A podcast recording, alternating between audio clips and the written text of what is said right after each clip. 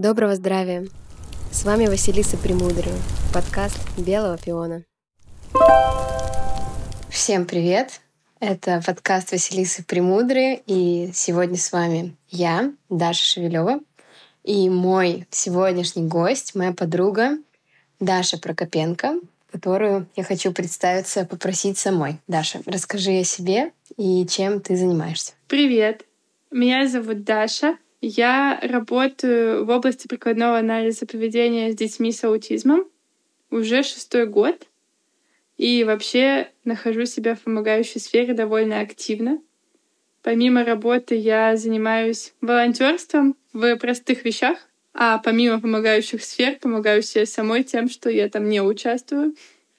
Я люблю театры, я люблю своих друзей, мне нравится путешествовать. Мне нравится смотреть на людей, мне нравится читать, мне нравится готовить. Вот такой я человек. На самом деле, я очень рада, что согласилась записать этот выпуск подкаста. Он для меня очень важный. Пришла ко мне эта идея совершенно спонтанно.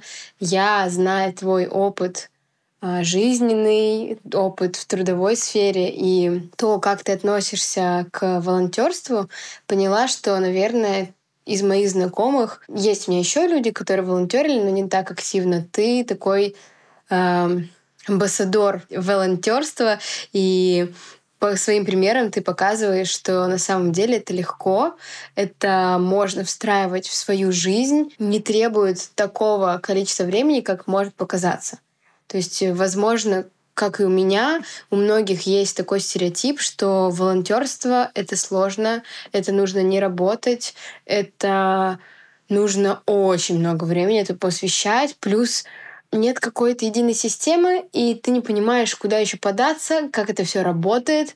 И вот как бы мне всегда казалось, да, это круто, но я не понимала, как зайти в эту сферу. И когда я познакомилась с тобой ближе, узнала, что ты просто на выходных чапаешь простые вещи, что ты там делаешь, оказывается, не так-то уж и сложно туда попасть.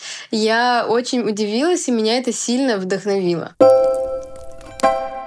Расскажи, как ты к этому пришла, почему эта профессия, как это все для тебя обстоит, и как ты сама это нашла? Я думаю, что здесь много что сыграло роли. Моя работа, моя жизнь и мое главное хобби — это волонтерство сейчас. Оно все, конечно, взаимосвязано. Сначала я вообще пришла к работе с детьми, потом я пришла к работе своей, с детьми с аутизмом, а потом я пришла к волонтерству. Я думаю, что все началось с того, что э, у меня есть брат, он на 8 лет младше меня. Сейчас ему 18, а мне 26, соответственно. Да, все так. Мне 26, ему 18 лет. И когда он родился, через два года мы поняли, что у него аутизм. Моя мама сделала какую-то глобальную работу, потому что тогда не было понятно, что делать с таким диагнозом. И, на мой взгляд, глобальную работу она сделала в основном не в том, что она нашла какие-то таблетки, которые, как мы знаем, сейчас уже не работают, и начала делать какую-то терапию, а в том, что она научила себя, моего папу и меня это принимать что такое может быть. Мир не всегда справедлив, но мы можем жить классную жизнь. Я довольно хорошо помню, что мой папа сказал, ну, ноги есть, значит, будет горнолыжником. И мы не говорили тогда про аутизм, мы просто знали, что вся наша семья катается на лыжах в Шерегеше всегда. Ничего это не изменит. На велосипедах мы будем кататься, мы будем ходить в лес, мы будем кататься на коньках, мы будем ходить на море все вместе — и не очень важно, что есть диагноз. И я сейчас понимаю, в детстве я этого, конечно, не осознавала, что из-за того, что мой брат аутист, мне казалось, что это ну, какая-то норма. Я ходила с ним в его садик и видела ребятишек с диагнозом, и мне казалось, что это суперок. Ну, это те же самые дети, с ними можно играть. Ну, есть свои сложности, конечно, но мне тогда это не казалось сложностями, да и сейчас, в общем-то, не кажется сложностями. А потом я училась на философском факультете Новосибирского государственного университета. И на четвертом курсе совсем э, ошалела от того, что я не знаю, что буду делать. Я вру, это было на третьем курсе, потому что моя знакомая была на четвертом, она защищала диплом и сказала, мне некуда девать детей, с которыми я сижу, не хочешь ли ты побыть няней? Я подумала, хочу. Познакомилась с двумя детьми. Мальчику было четыре, а девочке полтора года. И мы с ними подружились. И я поняла, что мне очень интересно с детьми, потому что это какая-то, безусловно, добрая история. У них очень интересные вопросы, они очень чистые существа, с ними всегда есть о чем поговорить. Они спрашивают тебя про вещи, которые ты не знаешь, как ответить, и ты заставляешь себя думать об этом. А Марк, с которым я сидела, ему было четыре, спросил меня, почему деревья зеленые. Я ему говорю, хлорофилл. Он говорит, что такое хлорофилл? Я говорю, пигмент. Он говорит, что такое пигмент? Я думаю, сейчас я не знаю, что тебе ответить. Мы сейчас вместе будем узнавать и понять, как простыми словами можно донести какие-то вещи. И когда они уехали, я нашла себе новую девочку, ей был год совсем, она была крошка, и я тогда поняла, что мне скоро заканчивать, но я хочу работать с детьми, совершенно точно, но я хочу работать и постоянно думать. Мне нужно думать для того, чтобы хорошо себя чувствовать. В нянстве наверняка можно думать, наверняка можно добиваться каких-то супер успехов, но мне хотелось думать, и мне хотелось денег. Я как сейчас помню, я сидела на кухне с э, своей семьей и говорила, чего бы мне такого делать, куда бы мне пойти, чтобы работать с детьми, но при этом расти все время. И мама мне сказала, что есть такой центр, а, прикладной анализ поведения. И он, кстати, в нашем подвале, а мы на седьмом этаже. Не хочешь ли ты туда сходить? И я сходила, написала им письмо потом. Говорю, меня зовут Даша, мне 21 год, я через полгода заканчиваю философский факультет. Я ничего про вас не знаю, никогда в жизни не работала. Хотите? Я к вам приду. И мне повезло, потому что им нужен был человек, и они меня взяли. У меня очень быстро произошло обучение, меня достаточно быстро а, вывели в какую-то самостоятельную работу, и я влюбилась. Я тогда совмещала диплом, няньство девочки этой маленькой и работу. Чуть с ума не сошла, но была очень влюблена в дело, которое я делаю, поэтому все прошло успешно. Я закончила универ и забыла про него навсегда. Мне пришлось расстаться с маленькой девочкой, потому что работа занимала все мое время. И это тоже то, от чего я потом отошла. Сейчас работа занимает процентов 60 моего времени, и больше она не займет потому что я хочу работать хорошо и любить свою работу. Для этого мне нужно делать очень много чего еще помимо работы. И так постепенно я пришла к тому, где я сейчас. Я переехала в Петербург. Мы открыли здесь филиал. А, и... то есть это было с переездом твоим связано? Я думала, да. это у вас уже есть сеть, ты переехала Нет, нет, нет. Было так, что мы были в Академгородке, у нас был филиал еще в самом городе Новосибирск, и мы открылись, когда я переехала, я переехала как аналитик. И у меня была команда из двух инструкторов, их достаточно быстро стало больше, мы разрослись. Сейчас мы работаем два аналитика и команда инструкторов. Но вообще я переехала 8 января, открылись мы 10. Так что я переезжала за работой сюда. И когда я переехала, стало понятно, что мне очень хочется куда-то еще это отдавать, то, что есть во мне, то, что я хочу помогать, но я не могу ограничиваться только работой. К тому моменту я уже вела активную практику со своим психологом и знала, что я не могу позволить себе только работать, потому что я начинаю выгорать и работать хуже. Но тем не менее во мне есть эта помогающая история. До того, как мы переехали, за два месяца у меня была командировка, и моя директор познакомила меня с простыми вещами, она была... Говори Марку, расскажем, что такое простые вещи, потому что я думаю, что, во-первых, нас слушают ребята из Сибири, и они, может быть, даже не знают, что это простые вещи, а во-вторых, может быть, просто даже ребята из Питера тоже не знают. Давай, конечно. Простые вещи — это инклюзивные мастерские, которые помогают трудоустроить людей с ментальными особенностями. Сейчас этих мастерских восемь. По Петербургу. По Петербургу, да. И все это располагается в кластере, который называется «Нормальное место». Этот кластер включает в себя и простые вещи, и другие некоммерческие организации. Там есть перспективы. По-моему, они занимаются... Я, если честно, там не была, поэтому я могу сейчас соврать. Но, по-моему, они занимаются тем, что помогают людям э, с двигательными сложностями. Там есть студия для людей за 60 и 65. Они обсуждают там тиндер-дейты свои разводы, свои женитьбы и танцуют, по-моему, так. И вот есть простые вещи, куда я хожу. Сейчас мы открыли второе пространство в Мегина Дыбенко. Да, простые вещи открыли второе место. А ты же говоришь их восемь. Смотри, там восемь мастерских только в нормальном месте, в Нессе в кабеле. Там, где мы открылись в мае, ребята переехали с 11 линии ВО вот в это место на Севкабеле. А сейчас открылось второе нормальное место с мастерскими там же. Просто людей стало больше, хочется делать больше волонтерской работы. Это случилось буквально месяц назад, я там не была. И я не знаю, какие там мастерские сейчас на самом деле. Я знаю только про Севкабель. Мастерских 8, и процесс происходит так. Заполнить анкету волонтера, и мы идем знакомиться на знакомительную встречу, где координатор волонтеров рассказывает про все мастерские, про особенности общения. Потом в некоторые мастерские можно просто приходить волонтерить, например, в кулинарную, ничего дополнительного не требуется. Ты приходишь, говоришь, я волонтер, чего делать? И тебе дают задания, а в некоторых нужно предварительное обучение. Я больше всего времени провожу в керамической мастерской. Там нужно специальное обучение, когда мы приходим, и ведущий мастер, ведущий мастер — это человек без ментальных особенностей, учит делать то, что делают ребята в керамической мастерской, и уже потом можно прийти и работать вместе с особыми мастерами. И я познакомилась с ними в октябре 2021 года. Мы просто пришли в гости посмотреть, как работают ребята, я не знала, чего ожидать. И я увидела, как ведущие мастера и мастера с особенностями работают, и влюбилась.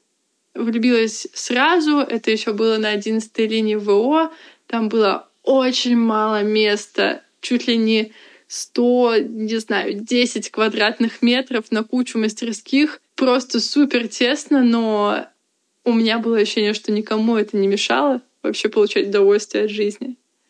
А когда я начала волонтерить активно, я переехала в январе, начала волонтерить активно с марта, то уже в мае мы переехали на Севкабель. Так что я в основном там э, себя как волонтер ощущаю.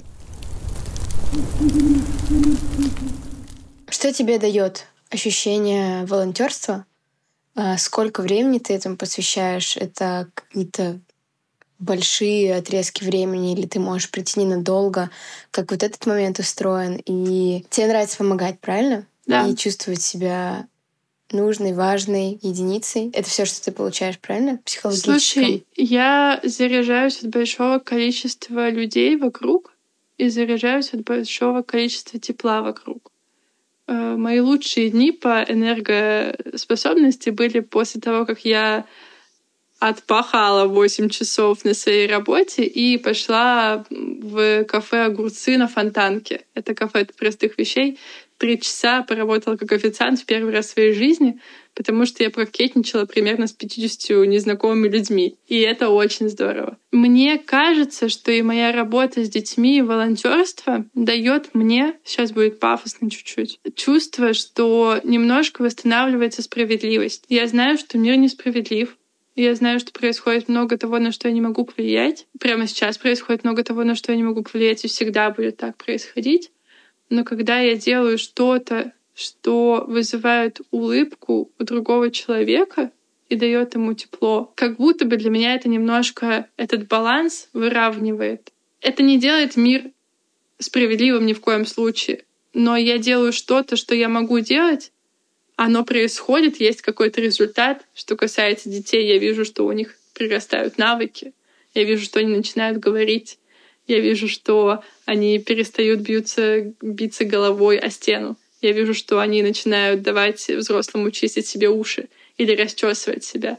Что касается волонтерства, я вижу, что человек, которого раньше выгоняли из коммуналки, потому что называли его идиотом, может рассказать мне, как он ходил на концерт любимого исполнителя, и мы с ним про это поговорим. Или он делает какие-то мастер-классы, потому что у него есть навыки, он может их дать. Или другие ребята из волонтерства, которые говорят мне, освободи мне 25 апреля 2025 года, потому что я буду ставить спектакль. И я думаю, классный горизонт планирования. Хорошо, в 25 году я не буду занята в этот день, а они ставят спектакль в 23 году и на спектакле я рыдаю. И когда я прихожу второй раз на тот же спектакль через полгода, я тоже там плачу, потому что я вижу, что человек исполнил свою мечту, а самое главное, его окружение ему верит. Нет такого ощущения, что это взрослый человек с особенностями, который хочет поставить спектакль, и мы отнесемся к этому как будто, ну, не знаю, ребенок просит у тебя съездить с тобой в Лапландию за Дедом Морозом. Никто не думает, что это нереально. Все начинают работать в сторону, чтобы это стало реальностью. Вот это меня очень подкупает. Так что про то, что мне это дает, это ощущение справедливости, ощущение какого-то тотального тепла вокруг, доброты. Это то, что очень сильно заряжает меня. Я сама тружусь э, в такой сфере, где не всегда заметен быстрый результат, и зачастую это очень эфемерные вещи, которые не удается потрогать. И когда мы а, в, запустили в этом году живые настоящие косметички, к которым была приложена и в том числе моя рука, когда я его начала видеть в, в живой реальности, это было похоже на экстаз, потому что когда соприкасаешься постоянно с экраном телефона, в моем случае, очень сложно отследить, что я сделала делала. И очень часто мой рабочий день проистекает в куче разных переписок, в куче разных вот таких коммуникаций, которые еще не совсем могут быть закончены в этот день. И вот такие вот реальные, живые результаты, они, конечно, порцию дофамина такую нереальную доставляют. И вот когда ты мне рассказывала про то, что можно просто пойти и три часа после работы или в свой выходной провести вот таким образом и увидеть, что ты сделал что-то полезное, мне кажется, для психики это как мед по сердцу, потому что, да, в этом есть доля, наверное, какого-то эгоизма, потому что, с одной стороны, мы хотим сделать хорошее дело для людей, но мы сами, получается, получаем некое удовлетворение от того, что мы делаем хорошие вещи. Но мы люди, да, наверное, это хорошо, что мы получаем от этого удовольствие и что нам приятно делать такие вещи. Может быть, есть люди, которые делают это вообще без какого-либо эмоционального вовлечения. Я не понимаю, это больше норма или больше такие святые люди, которые как-то иначе к этому относятся, не переносят на себя. Слушай, Помнишь, как в «Друзьях», я не знаю, ты смотрела «Друзей», а у Джоуи и Фиби был спор про существуют ли полностью альтруистичные поступки. Я довольно часто об этом думаю, и пока что я прихожу к выводу, что нет, по крайней мере для меня, потому что действительно очень много получаю для себя и ничего в этом плохого не вижу. И ты знаешь, хочется при результате немножко здесь сказать, это то, почему меня просто от счастья размазывало первые полтора года, особенно на работе, когда ты приходишь, и у нас занятие идет два с половиной часа, за два с половиной часа ты видишь, что какой-то навык у ребенка прирастает. И ты знаешь, что ты делаешь что-то полезное для него, оно пойдет домой, и там что-то изменится. Но это очень эмоциональная история. Когда это каждый день, это выматывает. И сейчас я учу себя тому, что может быть такое, что результаты не каждый день, или, может быть, они каждый день, но я пытаюсь к ним относиться более спокойно. Меня до сих пор прет. У меня только что была девочка, она уехала в прошлую пятницу. Она была у нас всего месяц. За месяц она научилась говорить, что и где у нее болит. Она научилась останавливаться после просьбы «стой». Она научилась ждать, и она научилась различать людей на учителей, семью и незнакомых, и научилась отвечать на вопрос, с кем я сяду в машину, перед кем я могу ходить в трусах, кого я могу целовать, кем я могу ходить за руку, какие-то безопасные вещи, про безопасность, сказать, что где у меня болит. И меня это ну, бесконечно радует совершенно. Но я знаю, что мне нужно себя немножко осаживать, потому что импульсивность работает две стороны. Чем сильнее меня это радует, тем сильнее меня расстраивает отсутствие результатов. Не можем их гарантировать мы вообще ничего гарантировать не можем. Мы можем гарантировать только то, что мы сделаем всю работу, которая от нас зависит, и вложимся на сто процентов. Но то, что будет результат, ну нет, к сожалению, не получается так. Поэтому с волонтерством здесь какая-то более осязаемая вещь, когда ты приходишь и делаешь пять кружек. И вместе с особенными мастерами ты знаешь, что эти кружки будут продавать. Эти деньги пойдут на зарплаты этих ребят, например. Вот это, да, это какая-то вещь, которую ты можешь потрогать. Или в кулинарной мастерской ты делаешь джем. И вообще что касается опыта работы, волонтерство — это классная тема. Никогда в жизни я не делала настолько разных задач. Один раз меня неиронично попросили перелить варенье из банки в бутылку. А есть такое, знаете, видео на Ютубе не самое приличное, и я чувствовала себя как эта бабушка несчастная, которая это делала, потому что это очень сложно оказалось без, Конечно. без, без воронки-то сделать, но нужно было сделать. Тебя учат работать с терминалом, когда ты помогаешь в организации каких-то мероприятий. Ты делаешь джемы, ты пинат режешь, ты делаешь вазы, ты делаешь стакан, ты делаешь косметику. Сейчас косметическая мастерская открылась, делаются бальзамы для губ. Куча разных задач. Просто невозможное количество. И есть одна вещь, куда можно прийти, ознакомительные встречи, я иногда привожу туда друзей, игры на фонтанке. Каждое второе воскресенье ребята играют, собираются в настолки, и мы просто вместе проводим время за настолками. Два часа играем в Уна и еще во что-нибудь. И это просто время общения, когда ты играешь в Уна с кем-то, а потом идешь кому-то и спрашиваешь, какой фильм ты вчера посмотрел. И тебе рассказывают про фильм, который ты не видел, конечно же. Ну, я не видела, у меня сложности с этим. И есть молодой человек на настольных играх, который приносит себе подарки и дарит их за то, что ты выиграл, или за то, что ты, например, очень старался. Я недавно так получила книгу «Дюна». Я заняла второе место в игре Серьезно? в кости. Да. И он сказал, второе место — это очень достойно. Какую книгу ты хочешь? И я выбрала. Так тепло от твоих рассказов. Я додумывала о том, о чем мы сейчас говорили, про выгоду какую-то вторичную и про вот это вот ощущение нужности. И я вспомнила историю от моего папы, как он кайфует от той работы, которую он делает сейчас. Он в какой-то момент а, оставил немножко свой бизнес, которым долго занимался, и начал а, работать э, в сельскохозяйственной сфере и сращивать разные поставки угля и сена, и в том числе развозить его сам. Каждый день он находится огромное количество времени в дороге. Он занимается развозкой, например, какого-нибудь материала. И он говорил, ты знаешь, вот я раньше ездил из одной точки в другую. И я знал все названия населенных пунктов, которые я проезжаю. Конечно, столько лет жить на одном месте и столько много времени проводить за рулем, как мой папа, конечно, я знал все. Но он говорит, я проезжал мимо этих названий, и они мне ни, ни о чем не говорили. Я их знал как зубрежка. Вот раз, два, три, дальше после этого вот это.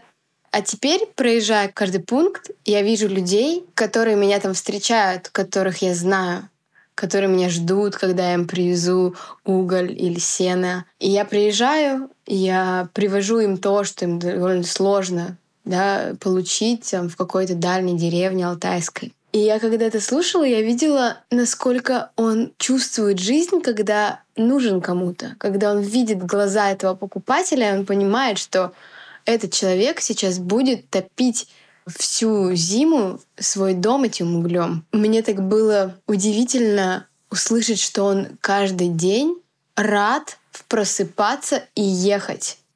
И он с таким наслаждением это говорил, что я была очень удивлена и поняла, что ничем не отличаюсь от своего папы, потому что я, работая в пионе, тоже, кроме там какой-то профессиональной своей, не знаю, показушной части, типа вот, как я круто умею делать то, как я круто умею делать это, а давайте сделаем то, и сделаем это вот так, еще лучше, еще вот по-другому. Я кайфую от того, что я принадлежу той компании, которая делает этот мир лучше глобально. Ну, если мы в каждый отдельный случай погружаемся и смотрим тоже на динамику, как э, девушки начинают ухаживать за собой, и у них меняется качество кожи, и зачастую мы необычная косметическая компания, у них меняется еще отношение к себе, или они узнают от нас какие-то вещи важные, в том числе на этом подкасте. Душевная польза, она настолько обволакивающая, и, быть может, это вообще, я вот так сейчас подумала, всеобщий стимул прогресса сделать что-то хорошее для кого-то. Чуть-чуть, если можем. Мне бы хотелось жить в таком мире, если честно, где у каждого есть мотивация к тому, чтобы сделать что-то классное, чтобы другому было классно. Я не уверена, что это так. Мне бы хотелось, но меня в основном такие люди окружают. Вот что я могу сказать. Когда ты говорила, я думала о том, что ощущение нужности — это, безусловно, то, что мной движет. Очень хочется делать акцент на том, что вот про этот эгоизм, знаешь, я сейчас подумала, что у меня есть опыт, когда я отказывалась от волонтерства. Я пыталась помогать бездомным в 8 утра в воскресенье у какой-то станции метро.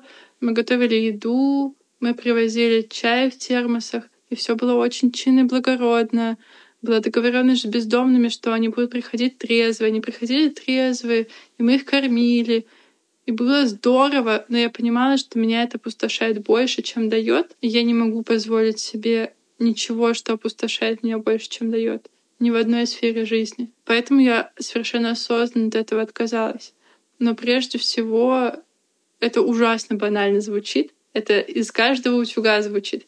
Но сначала на себя, потом на ребенка. Все-таки я буду заботиться о себе, что бы я ни делала. Если я пойму, что какой-то момент меня опустошает и волонтерство, и работа, я уйду и найду себе чем заняться еще. Сейчас таких нет мыслей у меня. Пока что меня это наполняет, и я надеюсь, что это будет наполнять меня и дальше. И на самом деле я думаю, что это работает так, что чем больше я забочусь о себе, тем больше мне хочется заботиться об остальных, потому тем что я уже ресурса. понимаю, да, я понимаю, что со мной происходит. Я помню, что у меня были моменты, когда я выгорала в ноль, но я все равно работала и работала много. И мне нужно было научить себя из этого выбираться. Сейчас я просто не могу себе такого не позволить, и я уже знаю свои реакции. У меня, кстати, есть реакция на выгорание тела. Это поразительно, потому что я не могу сказать, что мы с моим телом в очень близком контакте. Я часто думаю, что я очень хочу пойти посмотреть на свою подружку, а мое тело говорит, пожалуйста, останься дома и поспи. Но в целом, когда я вгораю, когда я работаю больше, чем мне нужно, когда я эмоционально даюсь больше, чем ну, мне нужно, я всегда просыпаюсь, у меня очень болит пресс. Если такое происходит, я знаю, что делать. Я знаю, что мне нужно снизить количество работ, возможно, передать какие-то свои задачи и научить себя отдыхать по-другому. Это каждый раз происходит. Стабильно. Раза три в год я просыпаюсь, у меня очень болит пресс, и я думаю, а, а я тут месяц вообще не разгибалась на самом деле.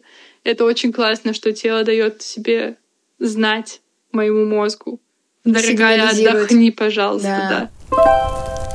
Может быть, ты знаешь что-то про волонтерство, кроме простых вещей, как человеку, вот, который сейчас слушает нас и захотел поволонтерить, как найти место, которое будет отвечать его ценностям, или вообще как найти это место. А, забить просто в Google волонтерство.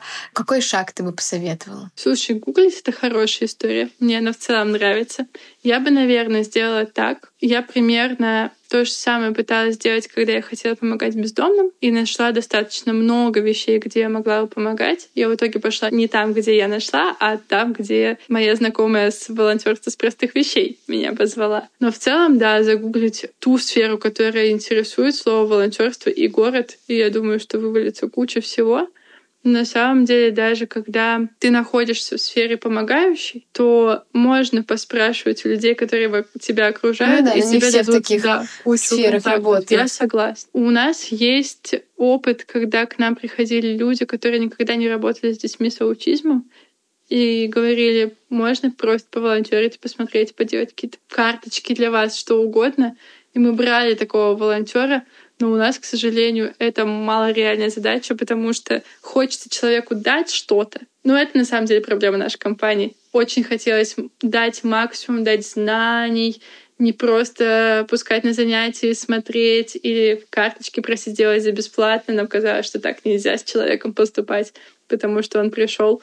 Но, наверное, наверное, можно договориться. Вот у нас была такая девушка, да, которая просто волонтерила.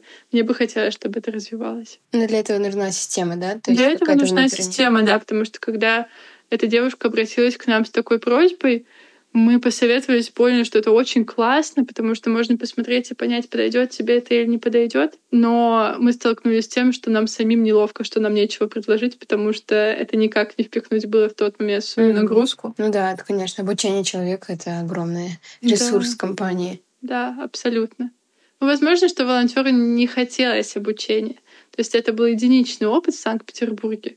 Возможно, такой был опыт был в Новосибирске, но я такого не знаю. Но Вот что я думаю. Если хочется где-то волонтерить, то можно найти человека, который этим занимается, и написать ему. Или просто даже так же, как эта девушка, найти компанию и написать ей, да. что я хочу волонтерить. Да, и мне кажется, что это должно поддерживаться. Мне бы хотелось, чтобы так было.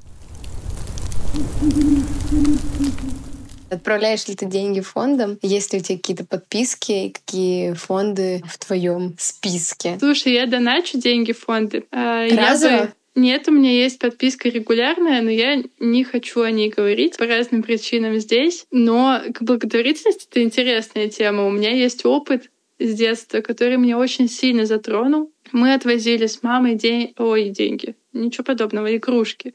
Игрушки и мою одежду новую или совсем немного ношенную в детские дома. И с детства мы это делали. А в какой-то момент мы приехали к Новому году и привезли кучу всего, игрушки, книжки, одежда. Пакеты не приняли. Мне было лет пять или шесть, я очень плохо помню. Но я помню, что пакеты не приняли, мама очень расстроилась, мы пошли обратно в машину. Я спросила, что случилось, она сказала, они лучше деньгами заберут.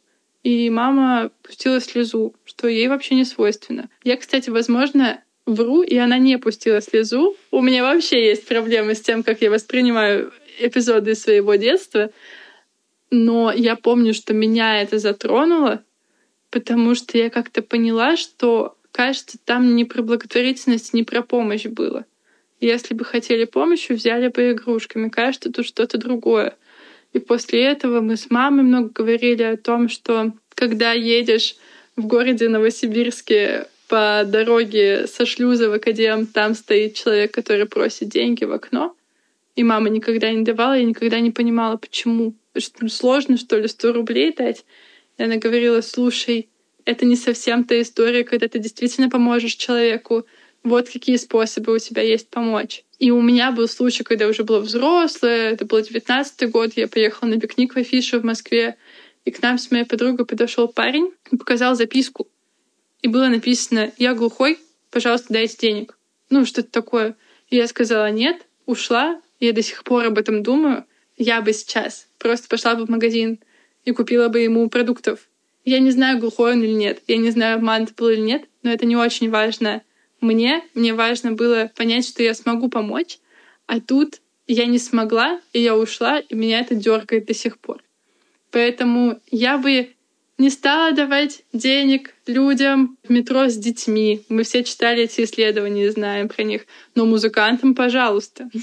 Это я с удовольствием. Я не хочу оказывать медвежью услугу. Я пытаюсь об этом думать. У меня тоже был опыт, э, когда у меня в детстве была похожая история. Ну, кстати, мы тоже с мамой сдавали в детский дом вещи, я помню.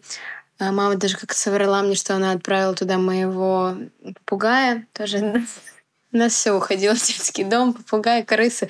Это отдельная история. А... У попугаев вообще судьба несчастливая, насколько я знаю. Судьбу попугаев ни одной счастливой я не знаю. Согласна, живут они в спартанских условиях. В общем, я помню, как мой папа, это было в Бийске, в моем родном городе, мне было тоже, наверное, лет пять, не дал денег какому-то маленькому мальчику цыганенку. Это было в Разноторге, такой был а торговый центр, такой старинного типа. Помню, что вот он как-то его цепанул моего папу, и папа как-то грубо, ну, у него низкий голос, и он может резко ответить, он такой, типа, ну, нет, извините. И я, когда это увидела, у меня какие-то внутренние ценности расшатались, потому что как так, мой папа так грубо ответил, мальчик, он же маленький, и так далее. я помню, что я горько плакала дома в душе и жаловалась маме, и мама мне тоже как-то что-то пыталась объяснить. А сейчас очень долго думала над тем, кому давать, кому не давать, и пришла к выводу, что я не хочу разбираться. Это реальный человек, требующий помощи, или это человек, э, который обманывает меня. И я просто сняла с себя груз обдумываний и перешла к тому, что есть ли у меня внутренний импульс энергии сейчас дать этому человеку денег. И если он есть, я даю, и я не думаю, возможно, он их пропьет, за угол зайдет и пропьет. Окей. Ну, если это какая-то большая организация, и он просто пешкой тоже ходит, собирает, окей. Возможно, реально нуждается, и я ему дала этих денег или купила что-то, тоже супер. У меня был опыт, когда женщина на остановке попросила денег, и я ей сказала, что, ну, окей, давайте я вам что-то куплю. И мы пошли в соседний магазин, это было на остановке, рядом был там Дикси или что-то типа этого. Примерно через минуту после того, как мы туда зашли, она начала набирать вещей не в количестве одна штука, а в количестве там пять. Например, там пять мыл, четыре Ролтона, какие-то, ну то есть это немножко вызвало подозрение. Еще она знала, куда идти. И я, конечно, ей что-то купила. Но женщина, которая была на кассе, сказала мне, что она постоянно приходит с кем-то, и мне было неприятно вот так это все узнать. Плюс эта женщина еще привязалась ко мне, она в итоге оказалась крайне неприятной в общении, такой изматывающей, токсичной, и я немножко растерялась, попала в какие-то сети такие. И мне было, правда, как-то как мерзенько внутри от всей этой ситуации. Поэтому я как-то теперь еще сильнее думаю, прежде чем пойти с этим человеком куда-то, потому что я не понимаю, что это за опыт меня ждет. Но если у меня есть эта интенция давать, я стараюсь не думать. Почему я хотела поговорить про благотворительность?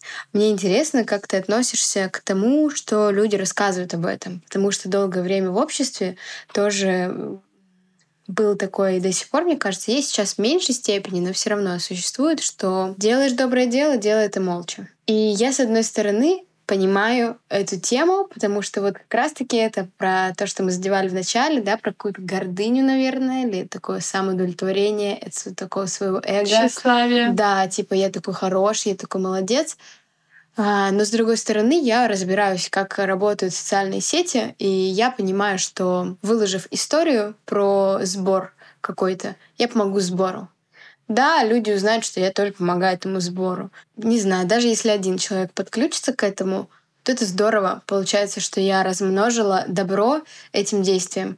Но я помню, что, не знаю, сколько лет назад это было, но я какое-то время испытывала внутренний диссонанс, когда я делала какие-то вещи вот такие по типу сборов или рассказать, что я делаю, Потому что вроде как это неприлично, вроде как надо молчать. Вроде как, если ты делаешь хорошее дело, то молчи. Мне не близка позиция, если ты делаешь доброе дело, то молчи, потому что я себя достаточно хорошо знаю, и я себя приняла. Мне нравится внимание, мне нравится чувствовать себя хорошо, мне нравится делиться.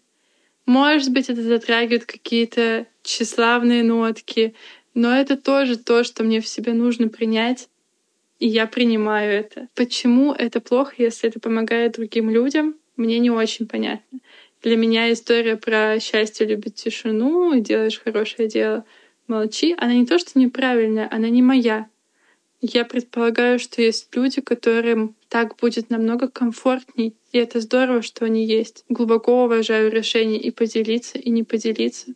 Но я так же, как ты, думаю, что если ты этим поделишься, то будет человек, который подумает, ой, кажется, я хочу проучаствовать в этом, и кажется, я хочу помочь.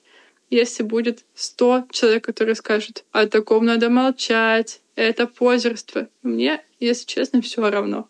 Если есть такие мысли, они имеют право на существование, они меня никак не затрагивают и никак не влияют на мои решения. Поэтому я, я делюсь, когда вижу что-то, что меня затрагивает, безусловно, тоже тоже еще хотела добавить про благотворительность. Может быть, кто-то в курсе, кто-то нет, что существуют такие подписки, в которых ты донатишь не одному э, фонду директивно, а, например, это такой корзинка из разных фондов, которые ты, естественно, ты можешь со всеми знакомиться, и они по какому-то принципу отобраны. Донатишь сразу как бы всем э, разом. Там самая маленькая подписка, насколько я помню, начинается от 30 рублей в месяц. И, соответственно, 30 рублей в месяц, я считаю, может позволить себе вообще каждый. И звучит смешно. 30 рублей. Часто из-за того, что мы принижаем эту стоимость, мы думаем, ну вот 30 не очень много, я лучше как-нибудь побольше, но когда-нибудь, когда они у меня будут, это эфемерное время не наступает, и время теряется. Может быть, те люди, кто сейчас меня слушает, нас слушает и давно хочет что-то сделать, после этого подкаста найдут э, такой фонд, просто сделать эту подписку в 30 рублей. Потому что если, не знаю, 10 человек э, сделает это сейчас, это плюс 300 рублей каждый месяц. И это все может множиться в геометрической прогрессии, а польза от этого намного больше, чем от э, директивных разовых пожертвований, насколько я э, ознакомлена с тем, как это устроено.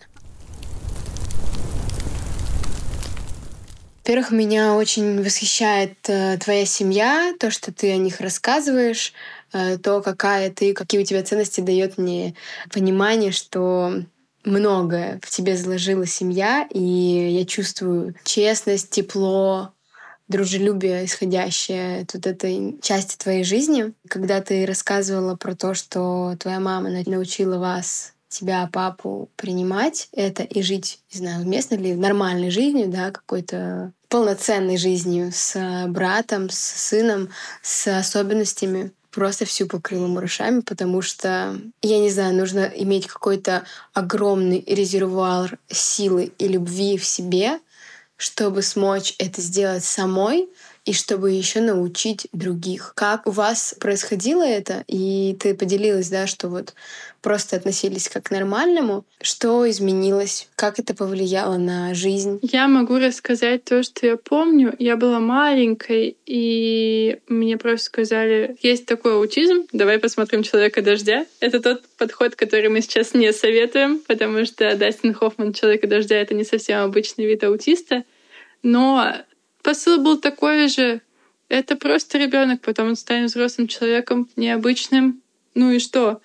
Но мама очень много делала на самом деле. Она возила Мишку на какие-то терапии, она давала какие-то лекарства, он э, сидел на безглютеновой диете, он делал все то, что считается сейчас э, научно недоказанным. И мы говорили с мамой об этом. Сейчас, когда я выросла, когда я знаю про научную эффективность. Но моя мама очень разумный человек. Она сказала, слушай, это может быть не научно доказано, но тогда мне это давало облегчение.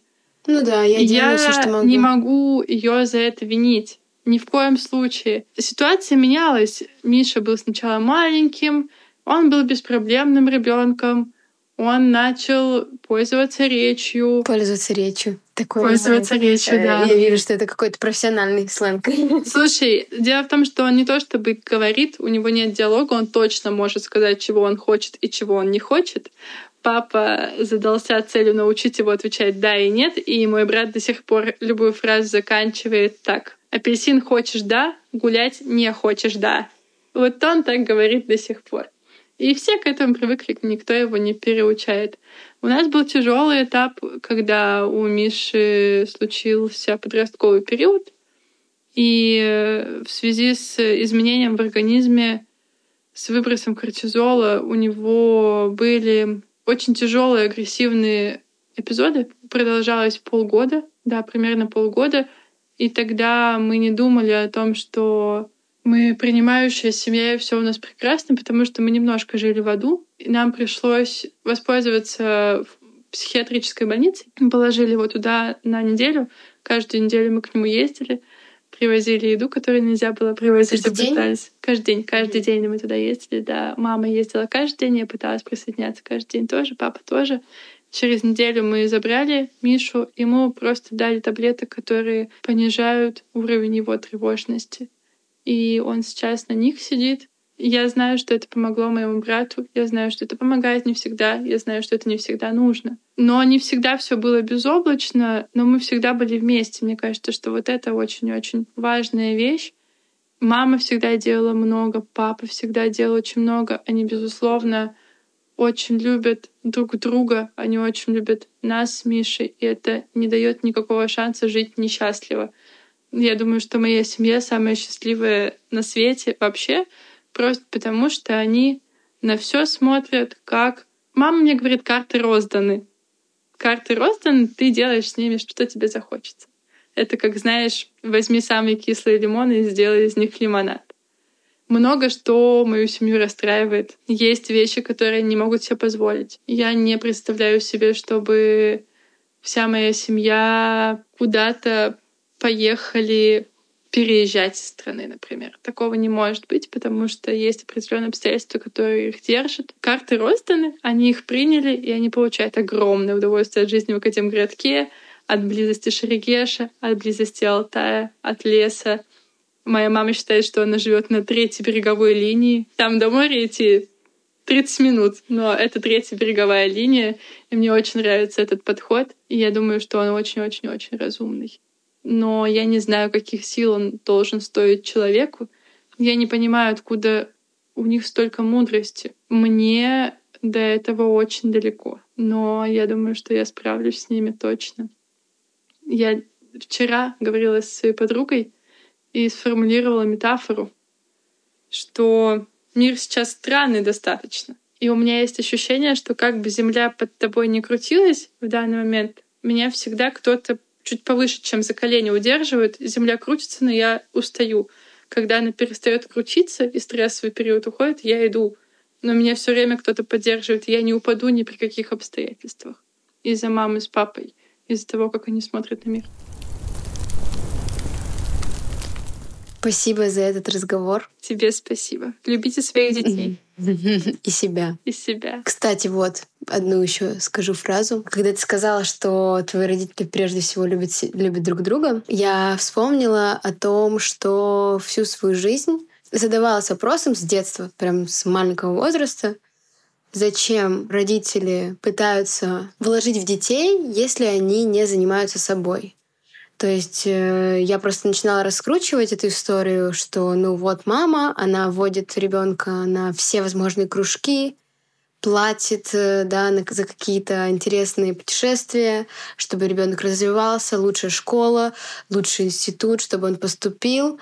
А дальше, получается, по этой теории он должен родить ребенка и делать все то же самое, но при этом не э, смотреть в свою сторону. То есть в какой-то момент он идет, идет, идет, вкладывает в себя, и бум, и давайте вообще ничего не будем давать себе, только детям потому что в какой-то момент в моей семье я чувствовала момент, когда не было какой-то общности между родителями, и я прямо сильно ощущала, что родители не додают себе, и меня это очень сильно напрягало, ну, потому что, блин, ну я не хочу одна, я хочу вместе. Я знаю, как это сложно, и, точнее, пока на своей шкуре я не знаю, как это сложно быть родителем, но я понимаю, что это действительно сложно, и ты, естественно, урезаешь какие-то свои хотелки и свои возможности, отказываешься от того, что раньше было легко, и теперь уже не так.